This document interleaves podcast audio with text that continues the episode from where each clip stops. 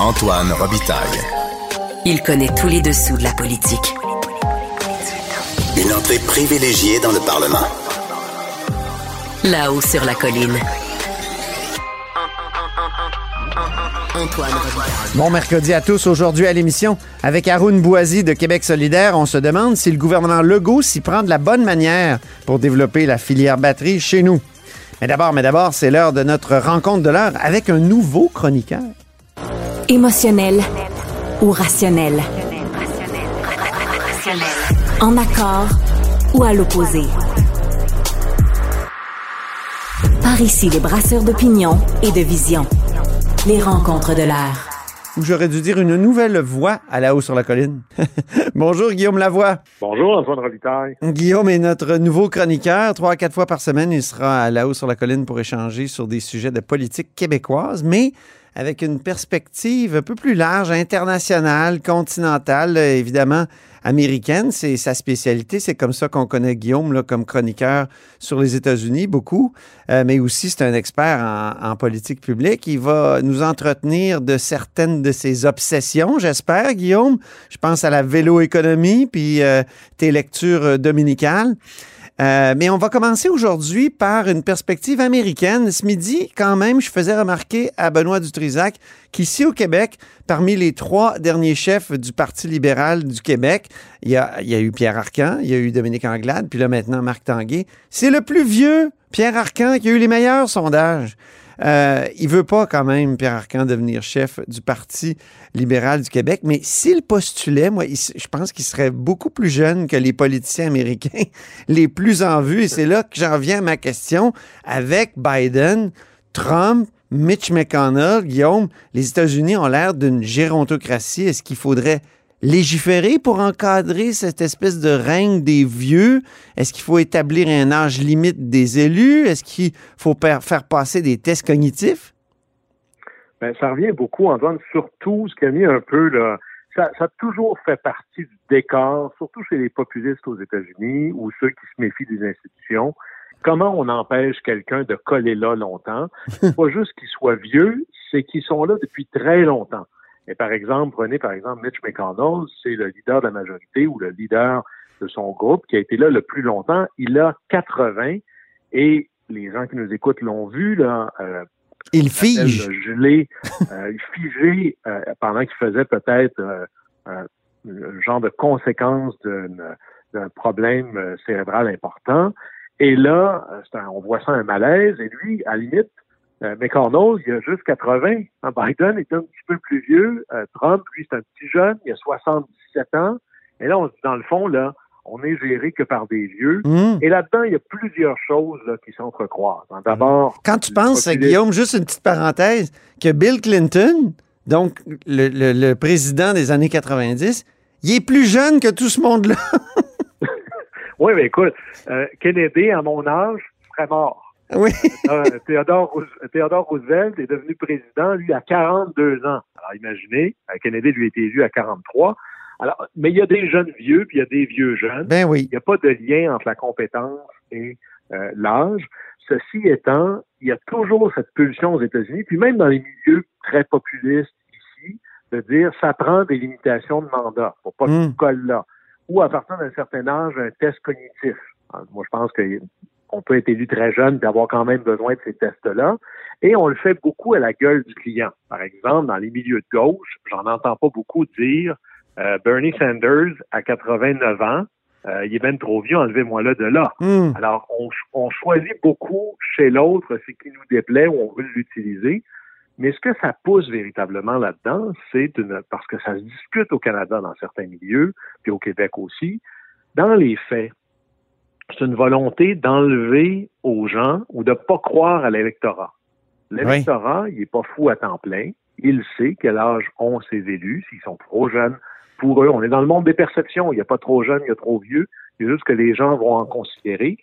Et c'est à eux que ça revient. On peut pas cacher son âge. Alors, c'est à eux que ça revient, cette décision-là. Et c'est que on n'est pas comme aux États-Unis, là, mais je regardais quelques chiffres. La moyenne l'âge des sénateurs aux États-Unis, c'est 65 ans. À la Mhm. Chambre des représentants, c'est 58. Antoine, à la Chambre des communes. Moyenne d'âge, c'est 52 ans. Et à Québec, dans ta cour, Oui. c'est 51. Et pour la petite histoire, Pourtant, c'est des sociétés beaucoup plus vieilles ici. C'est dans- dans- en tout cas, qui vieillissent beaucoup plus vite. La pyramide des âges n'est pas du tout aussi saine que celle des États-Unis. non, d'ailleurs, si, la grande question qui explique tous nos problèmes et qui devrait nous dire qu'il faut travailler là maintenant, c'est, euh, je dirais, la condamnation démographique qui nous attend. Là. Mais à Québec, à l'Assemblée nationale, c'est 51 ans. L'Assemblée nationale la plus jeune de l'histoire, c'était le premier mandat du Parti québécois où la moyenne d'âge était 42. Ah, Et là, la moyenne, ça ne nous dit pas toujours quelque chose. hein. C'est comme quand Bill Gates rentre euh, dans un restaurant.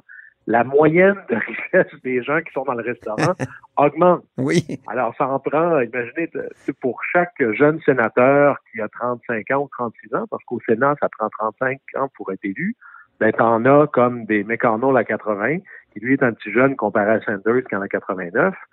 Mais il n'y en a pas de limite d'âge au Canada. Mm. Sauf pour deux groupes, Antoine Les sénateurs. et qui sont pas élus. Les sénateurs, parce que quand tu es sénateur fort bien, bien à 75 ans, c'est terminé, ta retraite est automatique. Puis la Et juge- les juges- les juges en Cour suprême, hein, je pense aussi.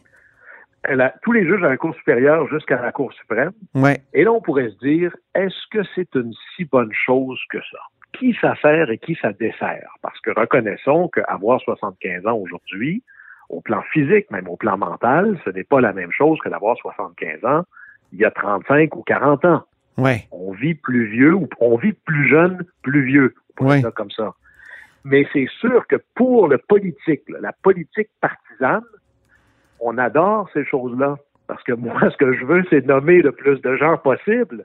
Alors, s'ils sont en poste plus longtemps, ça me permet, d'en- euh, s'ils sont en poste moins longtemps, ben, j'ai juste à en nommer très vieux, puis là, ben, dans deux ans, je vais pouvoir renommer quelqu'un d'autre, et puis comme ça, rembourser des promesses électorales ou faire des plaisirs ici et là. Euh, D'ailleurs, pour la petite anecdote, euh, Thérèse Casgrain avait été nommée sénatrice à 74 ans et trois mois. Et là, le petit journaliste avait dit, ben oui, mais là, franchement, là, euh, qu'est-ce que vous pouvez bien faire en neuf mois? Et elle avait dit, mon, mon cher jeune journaliste, sachez qu'une femme peut faire beaucoup de choses en neuf mois. Ah. Alors, à la fin, là, je pense qu'on est mieux de s'en remettre dans la confiance du peuple. Le peuple va choisir et ce qu'il va décider, c'est ce qu'il aura voulu Mhm. plutôt qu'essayer d'aller jouer dans la machine qui va probablement servir bien plus les machines électorales que le bon peuple. Les limitations de mandat, ça a donné aux États-Unis un renforcement des machines politiques, ou plutôt des partis politiques, alors qu'on pensait comme ça les limiter. Et quand les Je gens suis sont quand même d'accord avec la mi- limitation des mandats euh, à la Cour suprême et, euh, ou je veux dire, dans les tribunaux et chez les sénateurs. Ben, est-ce que c'est 75 ans à ce moment-là? Est-ce que ça devrait pas être 80? À- aux États-Unis, tu es à la Cour suprême jusqu'à ce que tu prennes ta retraite ou que tu meurs dans ton siège. Ben oui, on l'a vu. Ça donne euh, des hein. cas particuliers, mais est-ce que c'est véritablement... Parce que sinon, je pourrais, moi, essayer de contrôler la Cour en nommant des gens qui ont toujours 74 ans? Et là, tu peux comme ça jouer le système pour t'assurer de toujours nommer quelqu'un bientôt. Et ça, ça c'est un peu inquiétant quelque part. Deuxième sujet maintenant. Euh, Yves-François Blanchette, le chef euh, du Bloc québécois, s'en va en Catalogne. Il va participer à une conférence sur l'autodétermination des peuples. Qu'en penses-tu? C'est très intéressant. Et ça me faisait réfléchir à quel point on fait des fois, d'abord, au général, là, il est tout à fait légitime que des partis politiques, peu importe leur, leur inclinaison ou leur idéologie, se rencontrent à l'échelle internationale pour partager euh, des meilleures pratiques ou autres. Il y a des congrès de partis plus libéraux avec un L minuscule. Il y a des congrès ou des conventions, des conférences de partis politiques plus conservateurs avec un C minuscule. Alors, c'est tout à fait dans l'ordre des choses. Mais là, autour de la table, ce qui va être particulier, c'est qu'il va y avoir les partis indépendantistes, appelons-les comme ça. Oui. Il va y avoir le Bloc québécois, du Canada ou du Québec. Il va y avoir euh, le Parti indépendantiste catalan. Il va y avoir le Parti indépendantiste écossais. Le SNP. Mais tout le, Hmm. oui, le, le SNP, qui est le parti indépendantiste, euh, un des deux partis indépendantistes écossais, parce que les Verts écossais sont indépendantistes eux aussi, mais qui est tous, bien sûr, en faveur de devenir un pays pour leur, leur coin de la planète. mais ils sont tous très inégaux entre eux. Hmm. Et tu sais, Antoine, moi j'ai travaillé au gouvernement de la Catalogne, autrefois jadis, Ah bon? à l'époque où ils, né- ils négociaient l'équivalent de leur accord du lac Meach à eux, là. Tu me l'apprends? C'était le statut. Tu me l'apprends? Et- À quel moment? Écoute, non, non, c'est intéressant. Tu as travaillé en Catalogne? Ah oui, pour le gouvernement catalan. alors, c'était c'était assez fascinant. Il y avait un sous-ministre avec les dents longues qui était tanné que ses projets avancent pas. Alors, il avait nommé quatre jeunes, euh, euh, quatre jeunes euh, loups qui étaient prêts à travailler de très longues heures pour travailler sur les choses qui l'intéressaient lui. Et moi, je devais faire l'analyse politique, judiciaire, économique. En quelle année, ça? constitutionnel. C'était euh, probablement en, deux- en 2006. OK. Tu parles bien Non, catalan alors? Je, je suis en train de le perdre, là, vraiment. Là, c'est, Ah oui? enlevé de mon CV récemment, puis ça m'a fait beaucoup, beaucoup de peine, mais je me débrouillais quand même. Alors ça, ça me permettait de fonctionner un minimum, mais Par- de comprendre parfait. la négo. Mais le Oui. choc que j'ai eu, parce Oui. que quand Bernard Landry parlait, on se fait toujours avoir par le nom des choses. Nous, on s'appelle une province, puis Oui. historiquement, on a l'impression que c'est bien moins qu'une communauté autonome. On n'aime pas ça, province. Moi, que- j'aime pas ça. Ça, mais là, ça, qu'est-ce que ça veut dire? Parce que dans les faits, ce sont tous des États fédérés ou des États sous-nationaux. La Catalogne, elle- le gouvernement, l'idée de Catalogne au plan gouvernemental, Hmm. au plan national, ça existe au plan légal par une loi du Parlement central à Madrid. Hmm. Alors, c'est le Parlement central à Madrid vote une loi et il dit OK, maintenant la Catalogne, ça existe, voici comment ça va se gérer. Un Ça, peu comme nos la municipalités. Exactement. La Catalogne, au plan constitutionnel, c'est l'équivalent de la ville de Laval. Et Ouais. moi, je je suis un amoureux de la Catalogne. là. Et j'ai eu un choc. Ici, le- le- les, prérogatives constitutionnelles de l'Assemblée nationale et du Québec n'existent pas par la générosité du Parlement fédéral. Il faudrait leur des fois, mais c'est pas comme ça. Ce sont deux gouvernements égaux. Mm. Ottawa et Québec, il n'y en a pas un qui est supérieur à l'autre. Eh mon Le Dieu. Québec est souverain dans ses juridictions. C'est pas du tout le cas. En théorie. En théo- théorie, le, le- le Ok. fédéral euh, s'amuse avec son pouvoir fédéral de dépenser. Ben voilà, voilà ce qui vient un peu. Mais on en reparlera, le oui. Mais Oui. effectivement, alors, tous ces gens-là vont se parler entre eux, et même dans la stratégie d'indépendance, où tout le monde est d'accord que ça faut passer par un référendum, ben, par exemple, en Catalogne, quand vous demandez aux fonctionnaires catalans d'organiser un référendum, ça n'existe pas un fonctionnaire catalan comme on parle des fonctionnaires québécois. Non. Ce sont des fonctionnaires de Madrid délégués à l'administration d'un d'un truc qui s'appelle le gouvernement de la Catalogne. Alors, Madrid avait dit, si vous travaillez une seconde sur le projet de référendum, vous n'avez plus d'emploi. Ah Ils oui. ne sont pas du tout au même niveau que le Québec qui décide est-ce que oui ou non j'organise moi-même mon référendum, ou les Écossais qui, à la dernière fois, avaient dit on négocie tout avec Londres au début. Si on se sépare, il arrivera ceci. Si on reste avec le Royaume, il arrivera cela. Et ensuite, on vote. Et là, Ouais. d'ailleurs, Londres ne veut pas rejouer dans le même film. Ça Malheureusement, il nous reste peu de temps, Guillaume. Donc, tu penses que, que, que M. Blanchette se rende là, c'est une bonne chose, euh, au fond, ou c'est, inutile? ça, reste une excellente chose. Le rôle d'un élu, on peut pas tout savoir. Il faut investir dans sa compréhension de ce que font les autres et d'investir du temps.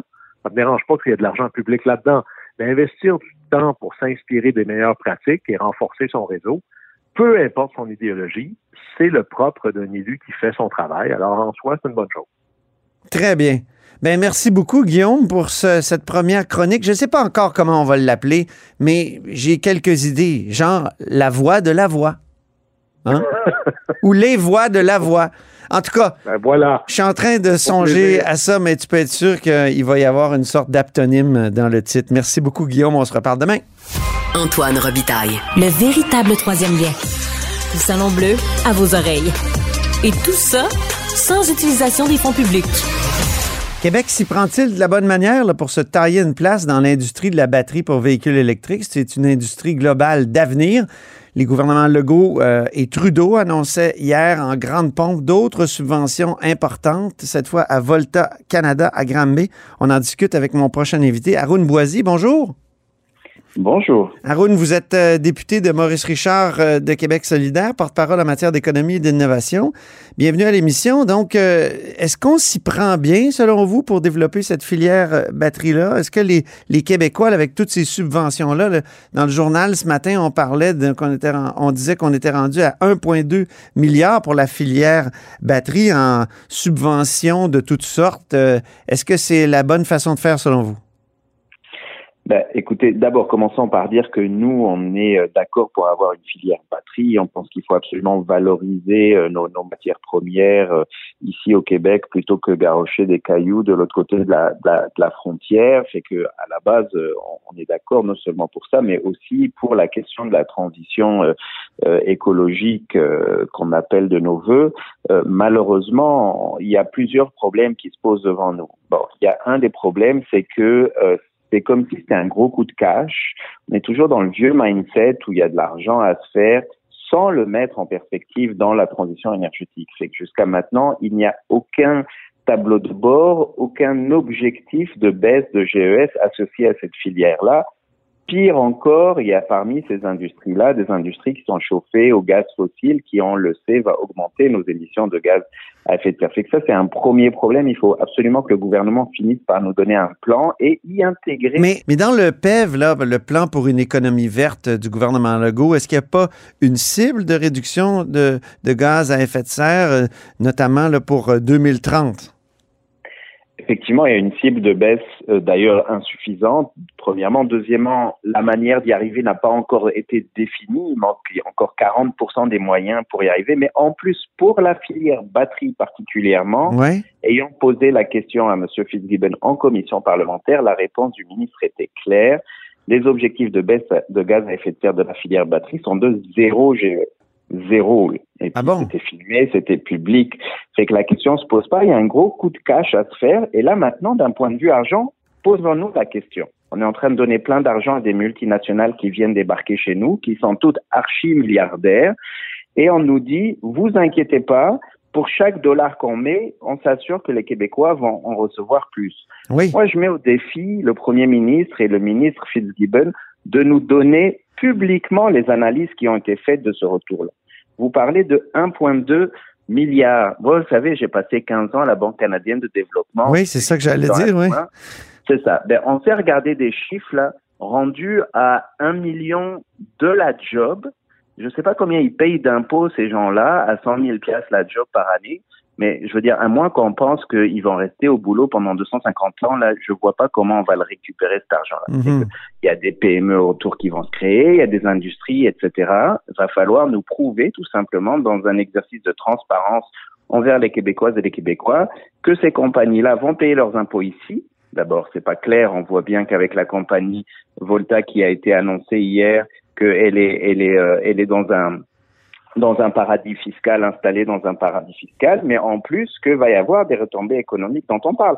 Parce que si tout l'objectif de tout ça, c'est de s'assurer que les multinationales qui font de l'économie un peu partout et pas spécialement au Québec se retrouvent à créer, parce que très peu de postes, hein. on parle mmh. pas, c'est pas des industries, c'est des industries très automatisées où va y avoir 200, 300, 400 travailleurs mais, entre, mais Haroun Boisy. Euh, pour faire du cash ailleurs. Là, je comprends, mais. Au moins que les retombées tombent ici. Avec le concept de prêt pardonnable, est-ce qu'il n'y a pas une vérification à un moment donné qui se fait du nombre d'emplois créés? Parce que si, on veut pardonner le prêt, euh, il, faut qu'il y ait quand, même un certain objectif d'atteint, non?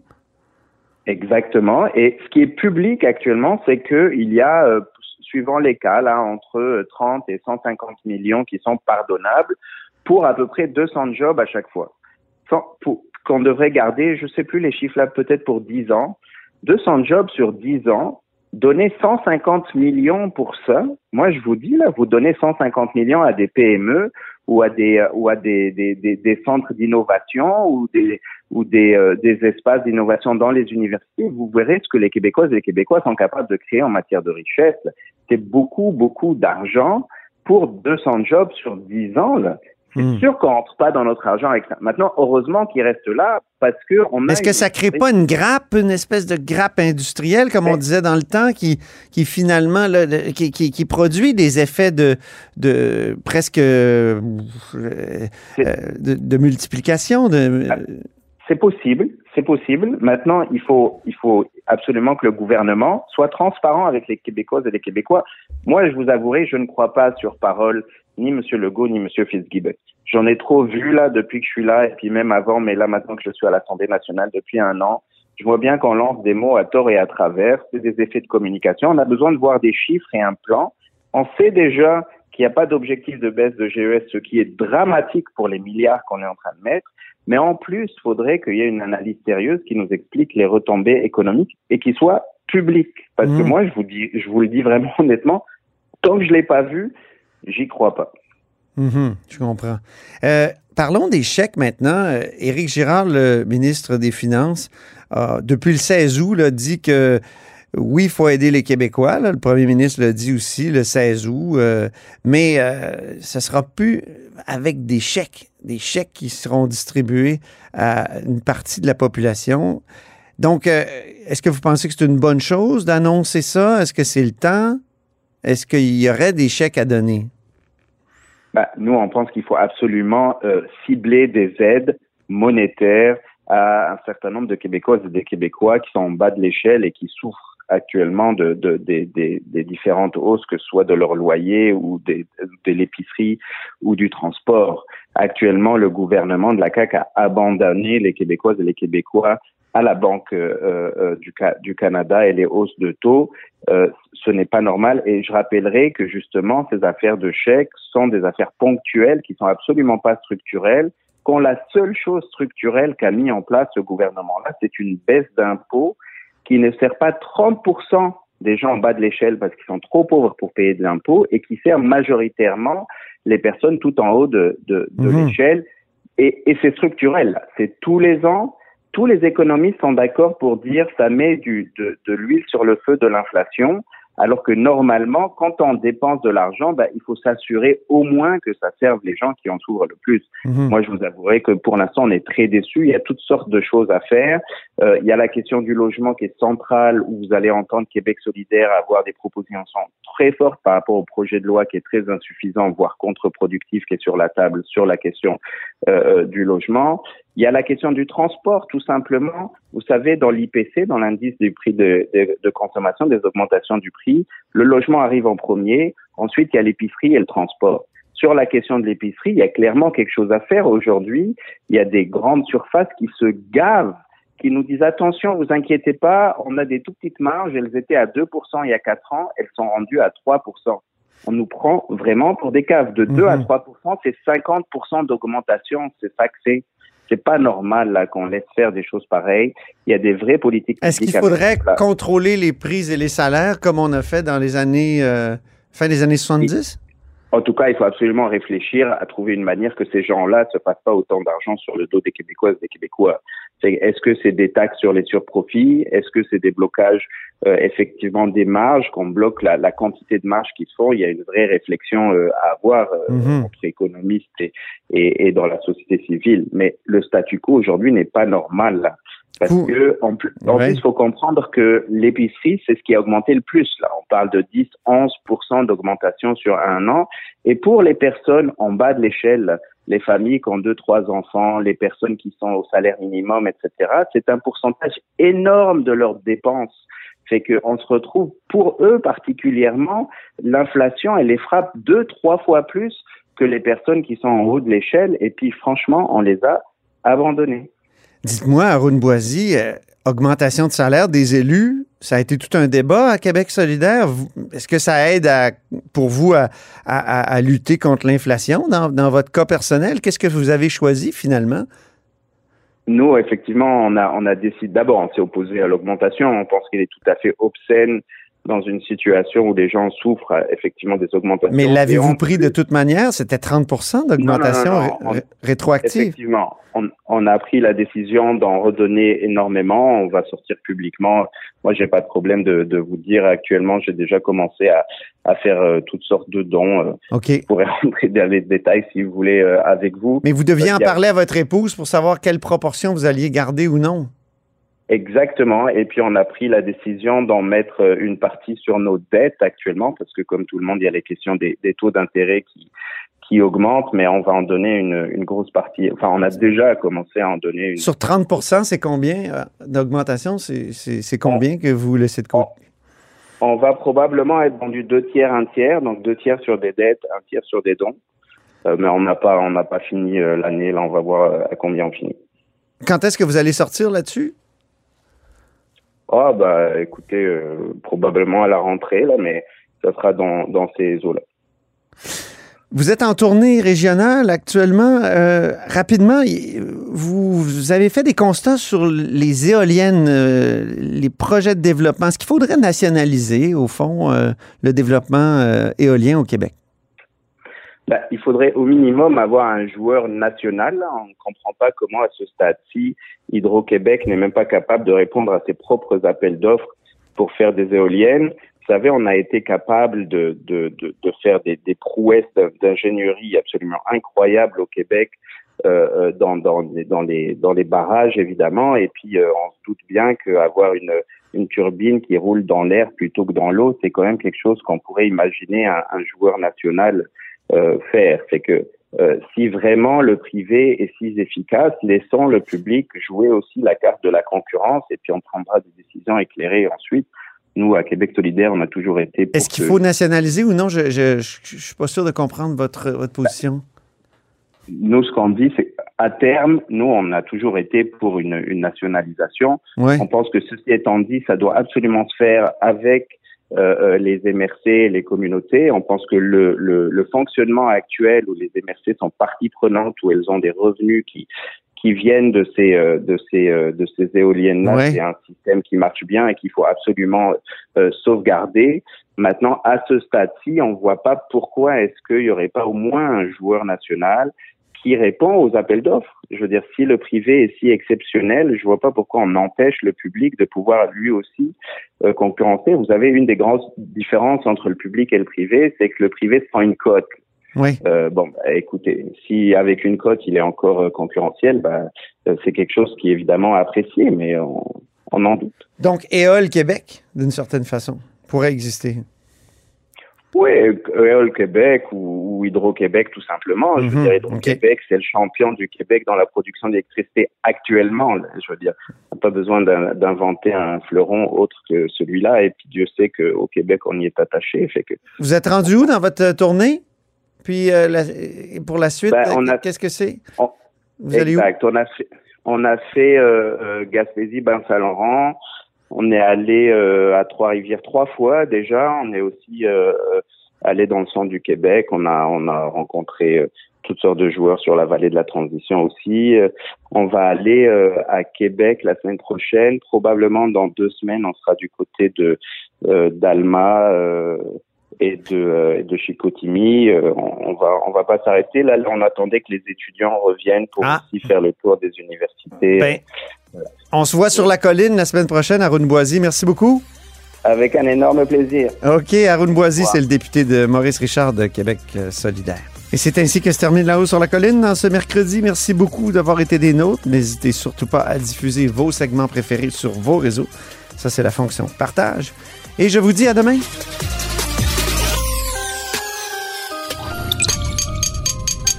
Radio.